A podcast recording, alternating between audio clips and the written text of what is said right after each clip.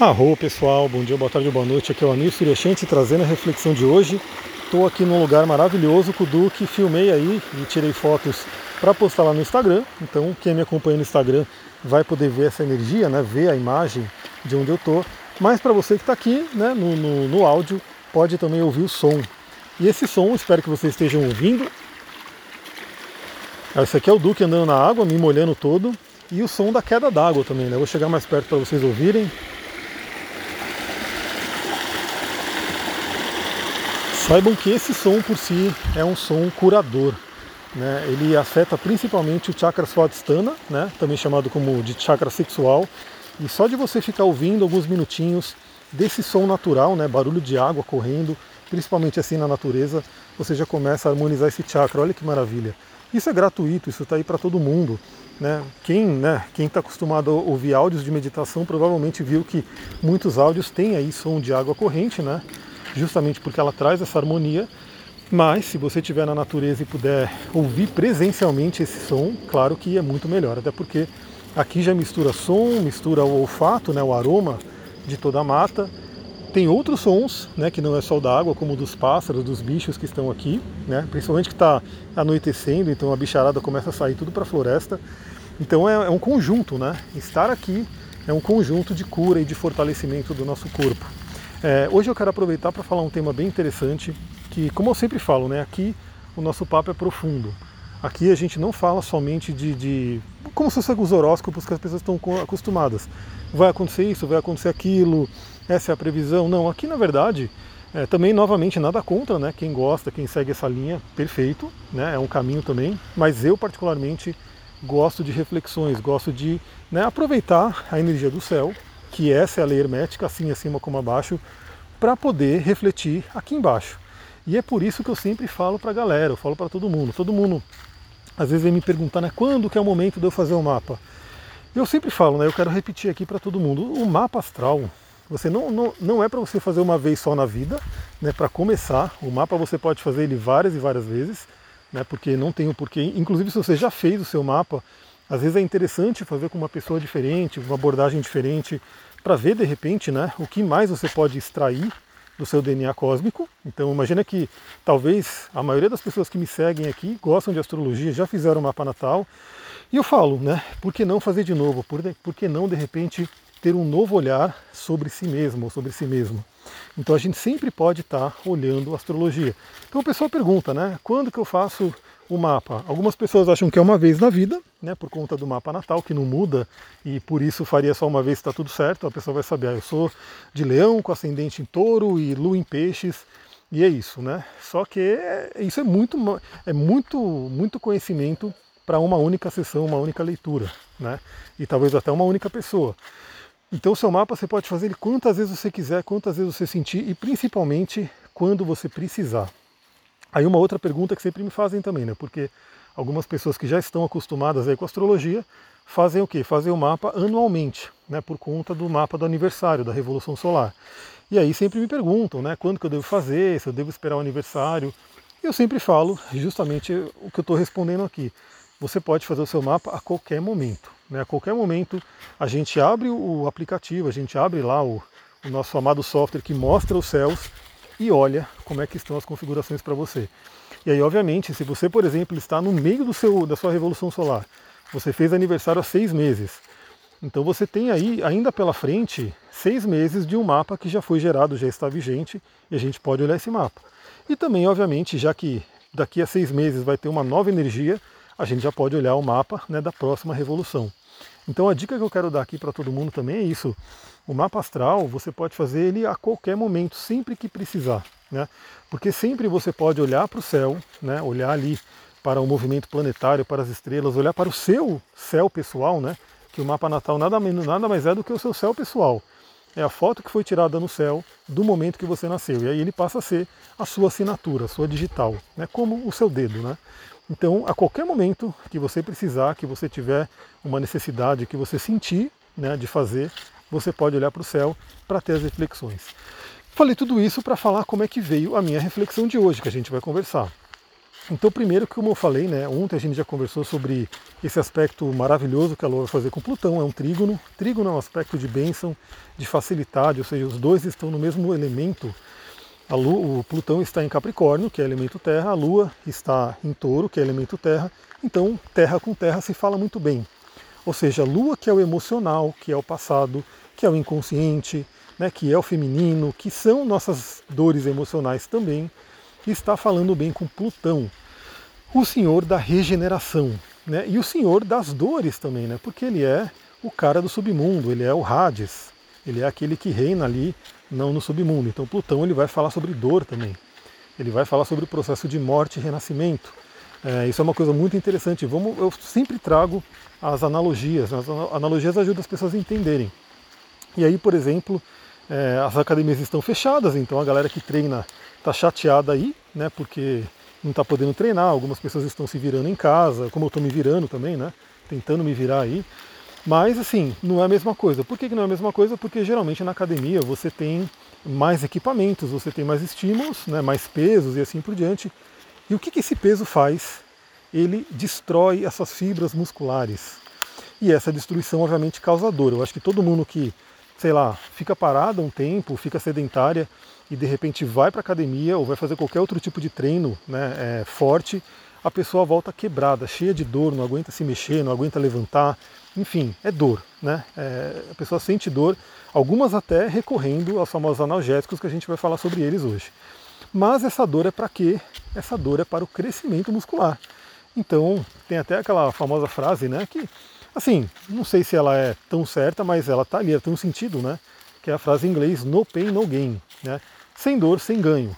Então é fato que quanto mais você treinar o seu músculo, mais você estressar ele, mais peso você vai estar colocando, mais você vai estar destruindo né, as fibras musculares que tem ali e esse poder regenerativo, né, por exemplo, essa energia plutoniana que ajuda a gente a regenerar, a renascer, vai fazer com que aquelas fibras nasçam mais fortes, maiores, mais resistentes. Olha que interessante, é isso. Né? Então, uma coisa que é básica que todo mundo conhece, exercício físico, academia, você entende o funcionamento aí de Plutão. Agora imagine que esse Plutão, ele está fazendo isso, ele vai fazer isso amanhã, né? principalmente amanhã vai ser o aspecto exato, com as nossas emoções, com o nosso passado, né?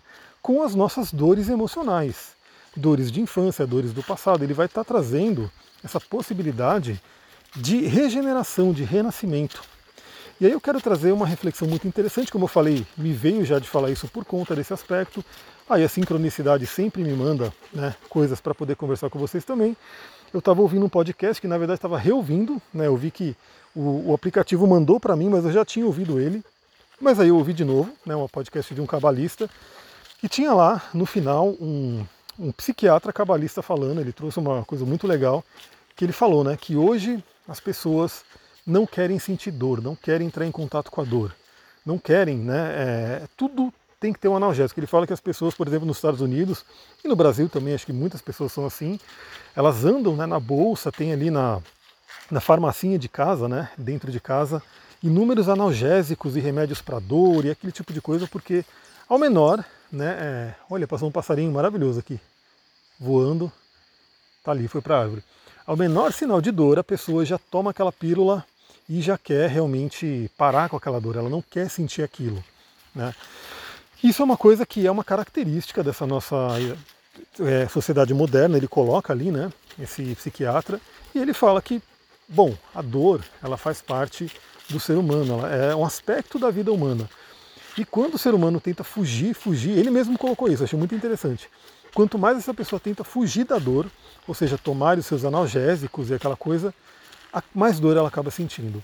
Isso também é fácil de entender porque quanto mais ela toma um remédio, a gente sabe muito bem que mais esse remédio vai perdendo o efeito. E aí a dor vai ficando, vai ficando, aí aquele remédio não atende mais a expectativa dela, ela vai sentir dor mesmo com o remédio e ela vai ter que de repente achar um remédio mais forte, uma outra forma, é aquela coisa toda. Então, o não querer sentir dor acaba trazendo menos dor. E aí me veio aquela música do, do, Legião Urbana, que ficou aí muito famosa no Brasil, enfim, para as pessoas que gostam de rock nacional, que é a música Quando o Sol Bater, onde ele traz uma frase que vem dos preceitos budistas, porque Buda já falava sobre isso. né, a, o trecho da música, provavelmente você já ouviu e você vai lembrar, e talvez você queira ouvir a música novamente só para se reconectar com essa reflexão, com essa sabedoria. Ele coloca ali, né? Tudo é dor, e toda dor vem do desejo de não sentirmos dor. Bom, isso aqui a gente poderia ficar horas e horas e horas também, como diz uma música do Legião Urbana, né? horas e horas e horas conversando né, sobre esse tema.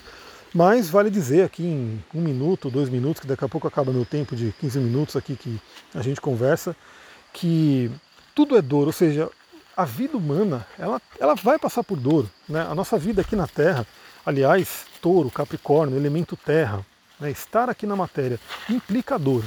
Né? Você ter, a gente, pelo menos pelos estudos espiritualistas que eu faço, o espírito ele é eterno, ele não tem esse tipo de dor, né?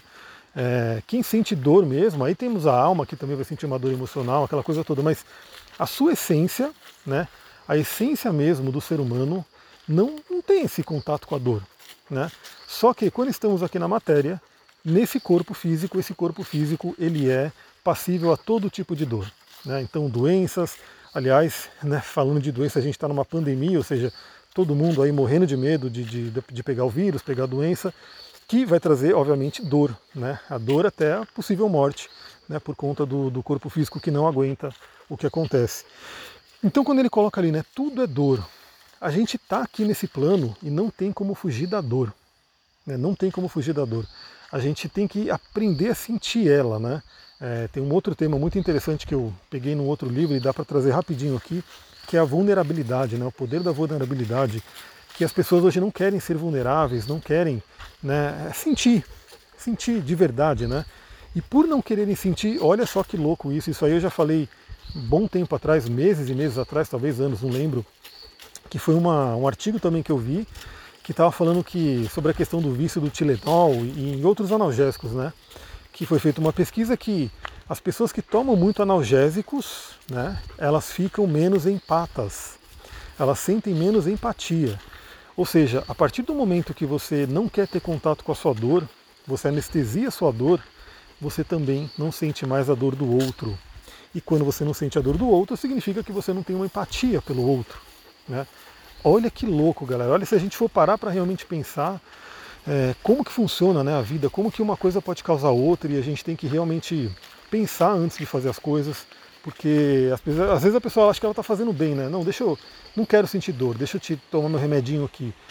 Mas, primeiro, que a gente sabe que a dor é um sinal, a dor é um aviso do corpo, né, que algo está errado, então somente tirar a dor com analgésico não vai adiantar, né? Você tem que ir diretamente na causa.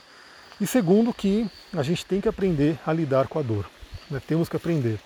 Então, tudo é dor, né? A dor está aí, a gente vai ter que sei lá, de alguma forma a gente vai ter contato com a dor inúmeras vezes, desde a coisinha básica de você, sei lá, levantou no escuro e bateu o dedinho ali na quina da porta, na quina de um móvel, você vai sentir uma dor horrível, né? Mas ela vai passar até dores mais profundas, dores emocionais, dores da alma, como a gente fala, né?